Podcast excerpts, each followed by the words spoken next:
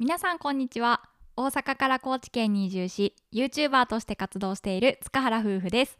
この番組では田舎で暮らす私たちの日常や夫婦の幸せをテーマに楽しくお届けしております。よろしくお願いします。この放送は田舎暮らし案内人ブロガーコッコさんの提供でお送りさせていただきます。コッコさんありがとうございます。コッコさんのブログやラジオは概要欄からぜひチェックしてください。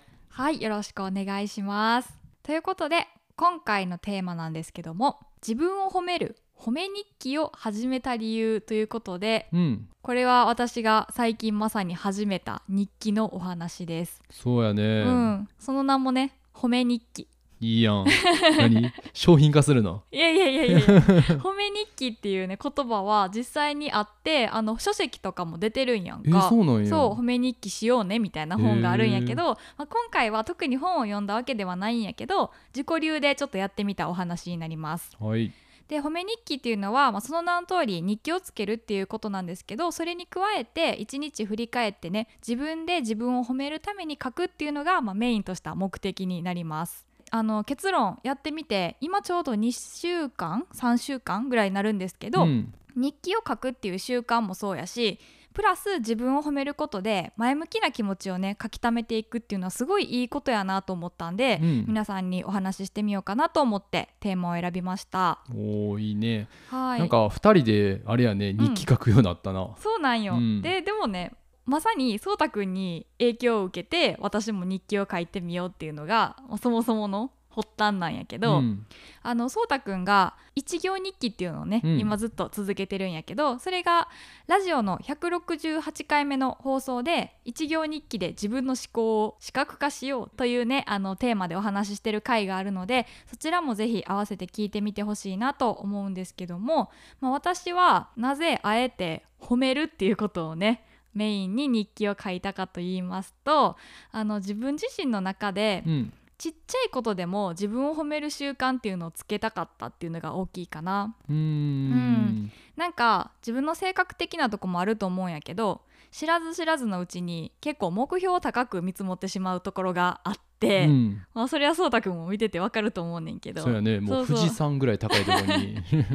ね、もっと身の丈に合った目標をね設定しないとしんどくなるのに、でそれでね結局そこまでできたかできてなかったかっていうその白黒をつけてしまうような判断になってしまいがちなのでちゃんとその歩んできたプロセスも評価してあげないときっとしんどくなるよねってこれからもね。なるほどね、うん。まあ確かにうん。なんか言ってることはわかるな。毎日さあのコンテンツ作ったりしてるけど、うん。その中でねできてなかった日ももちろんあるけど一日を通したら何かしらやってることってあるわけで。そうそうそう、うん。それをねこう振り返るっていう意味でも始めてみました。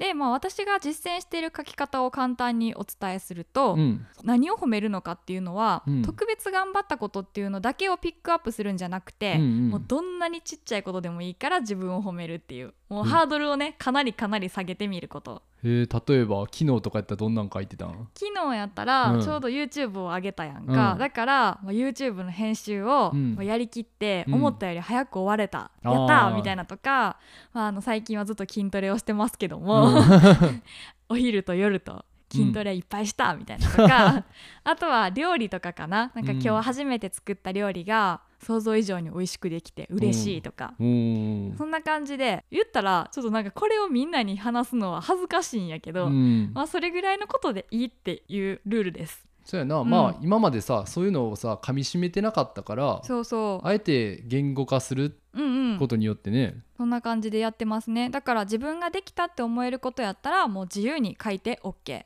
であの私の場合は一応最低3つは1日自分を褒めるポイントを作ろうと思って、基準を落とせばあの褒めることっていっぱい出てくるかなと思って、うん。まあそれをねあの出す練習にもしたくて1日3つっていうのを決めてます。あの私は特別ノートとか何でもいいなと思ってたんやけど、うん。アマゾンでその日記って調べた時に「幸せ日記」っていうタイトルの日記帳を見つけたんやんか。ああれって幸せ日記なんや。なんか真っ黄っ黄のやつやんな。そうそうそう。なんか金運めっちゃ上がりそうな うん。黄色い日記で良かったことを書き留める日記みたいな感じでね表紙に書いてたからあ自分がしたいことに合ってるなと思って。であの1日分のスペースも5行ぐらいとかやから、うん。めっちゃシンプルな日記帳で書きやすそうやったので今はそれを使ってます。でねあとはねあの個人的には体調面とかもちょっとメモするようにしててあのできなかったことがさその時の成果そのものじゃなくてちょっと体調が影響してたんやなとかいうのあもー。可視化できたらそれもそれで自分を受け入れれるなと思ったのうで、ん、ちょこっとメモしてますね。うん。いいね。でそこまでちょっと長く話したんですけど実際やってみてどうやったっていうお話なんですけど、うん。まあ、最初はやっぱりこんなちっちゃいことを褒めてもいいんかなみたいな感覚が強かったんよ、なんか言ったらさ小学生の日記じゃないけどさ何々を頑張った何々できたみたいな 感じでねあのさっき言ったみたいなぐらいのもうレベル感のものを書き続けてたので、うん。なんか、うん、ちょっと恥ずかしいしこんなんでいいんかなみたいな思ってたけどそういう積み重ねで自分のできたっていう感覚をね、うん。どんどん増やしていくことができるからいいなって思ったのとあとはその1日、まあ、5分ぐらいしか使わずにもうパパって書いちゃえるから、うん。習慣化がすごくしやすい。今のところは、まあ、ほぼサボらず書けてるかな。うんうん、なんかもうルーティンになっててお風呂上がりに寝る前の5分を使って書くっていうのが最近は定着してきた、あー。俺がお風呂に入ってる間にね。そうそうそうそう。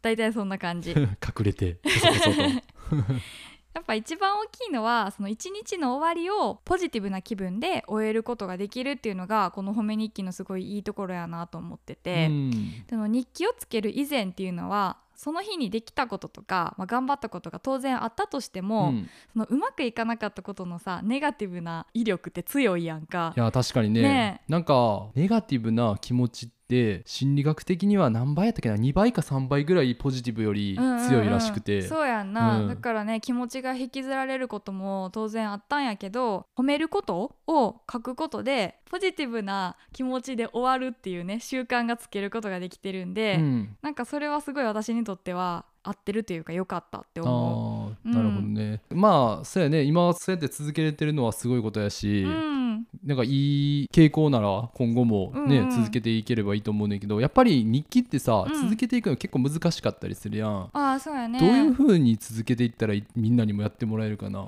そうやなもううんかなりハードルを落とすことじゃないかなと思って、うん。あえてその5行しか書けない日記を選んだのもその一つ、ううんんだからピンポイントで3つ絶対に褒めることだけを決めて書くとか、あまあそれぐらいやったらね5分あればね書けそうやしね、うん、しかもその褒めるポイントって自分自身が決めればいいし、そんなにハードルの高いものでなくても全然 OK なので、うん。うん日々書くこととかそのルールっていうのもハードルを下げた上で書くのがいいかなと思う。うん。うん。しかも見直した時にな毎日毎日うわもういいことばっかしてるやんねそうそうそうそう。見返した時にも前向きな気持ちになれるからね、うんそうなので、まあ、まとめなんですけども褒め日記をやってみて日々自分に対してねいろんな視点で褒めることができるようになってきてるかなと思います。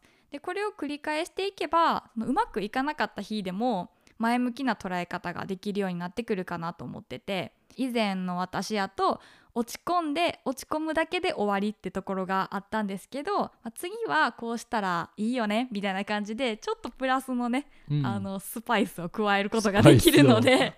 そうそうそう。